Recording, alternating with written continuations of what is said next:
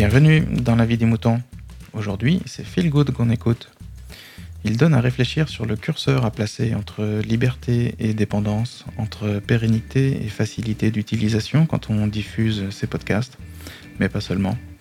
Sa participation s'intitule De mon temps, on faisait son flux à la main, sacripant. Maintenant, chute, on écoute. Bonjour à tous, ici Phil pour un avis des moutons, cette fois-ci pas enregistré à l'arrache depuis son téléphone portable, mais euh, enregistré avec euh, du vrai matériel.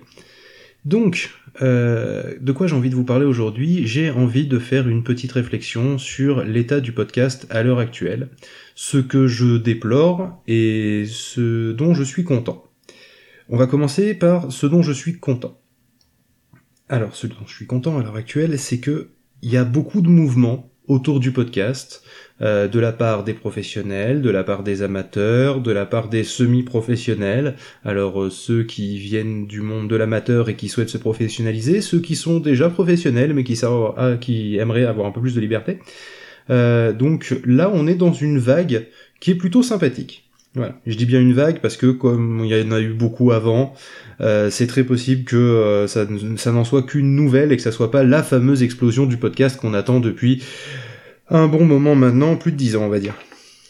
Par contre, il y a une tendance que j'aime un peu moins, qui est loin d'être nouvelle, hein, qui est loin d'être nouvelle absolument. Euh, mais euh, mais comme il y a un nouvel acteur sur le marché, on va le citer directement, c'est Ocha.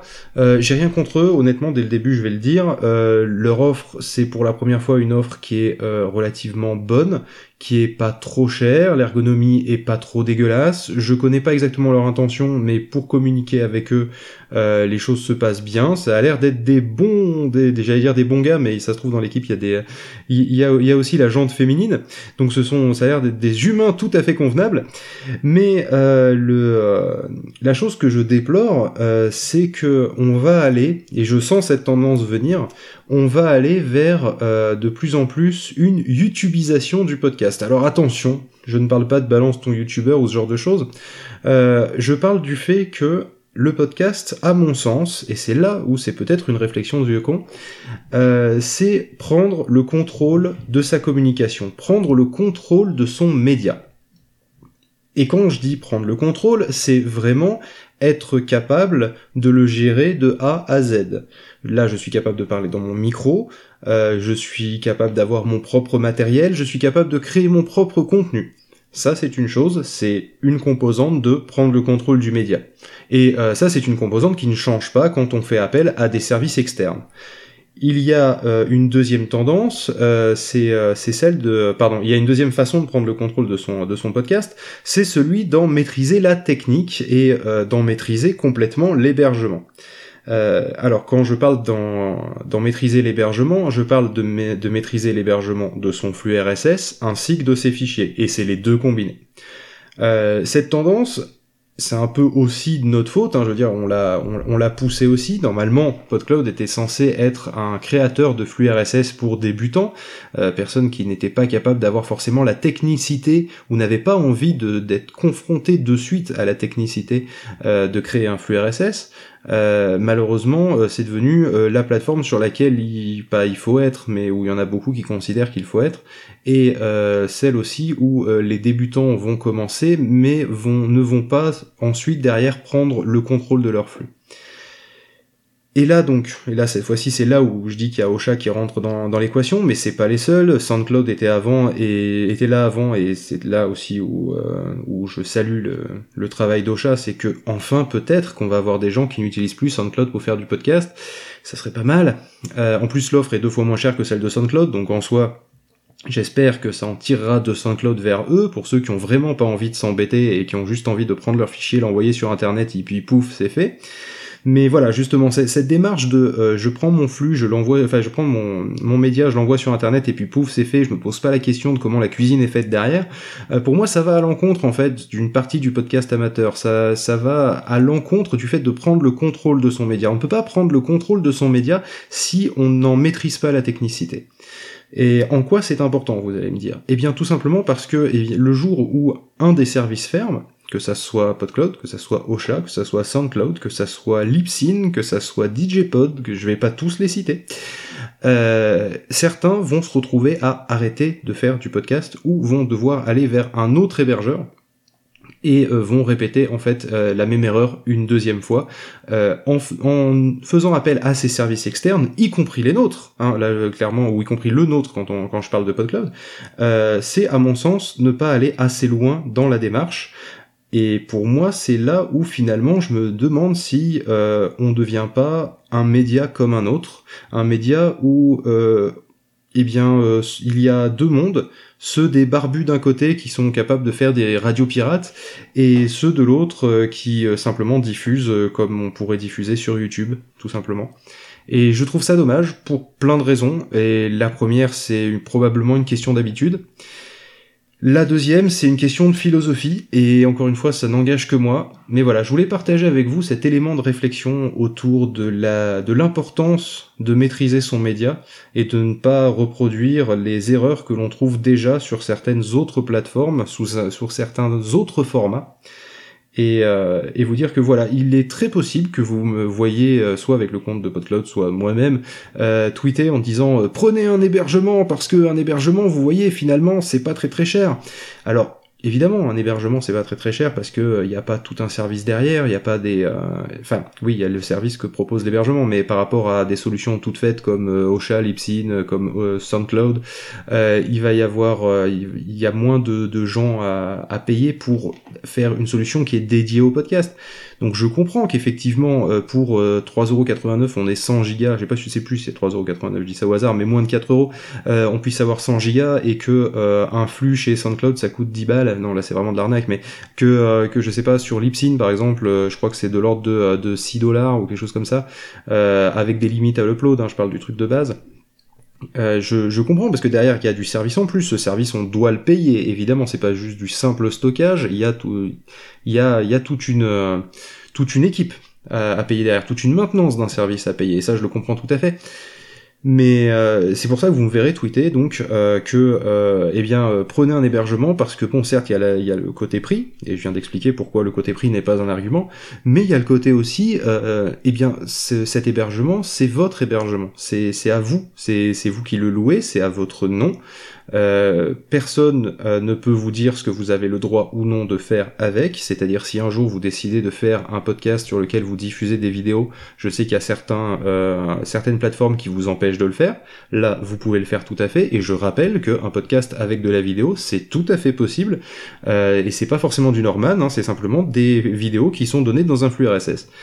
Ensuite, euh, si un jour vous avez l'intention de créer votre site internet, ça tombe bien, vous avez déjà un hébergement pour créer votre site internet. Si un jour vous souhaitez euh, vous faire un petit cloud personnel, vous avez la possibilité de vous faire un petit cloud personnel. Et vous voyez la, démarche que je veux hein, que je veux que les gens aient derrière.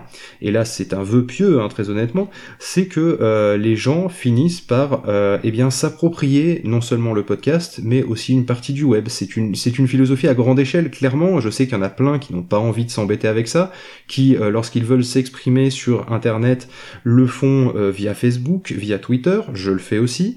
Il euh, y en a qui veulent qui veulent s'exprimer via Medium, via je ne sais pas trop quelle autre plateforme. ok, pas de souci, il n'y a pas de problème vis-à-vis -vis de ça. Le jour où ces services ferment, vous risquez de perdre des données, donc pensez à faire des sauvegardes, encore une fois.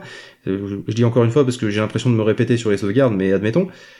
Voilà, c'est à mon sens une, démarche que euh, à l'heure actuelle plus personne n'a et qui justement rend le web euh, de plus en plus euh, monopolitique. Je sais pas si ça se dit.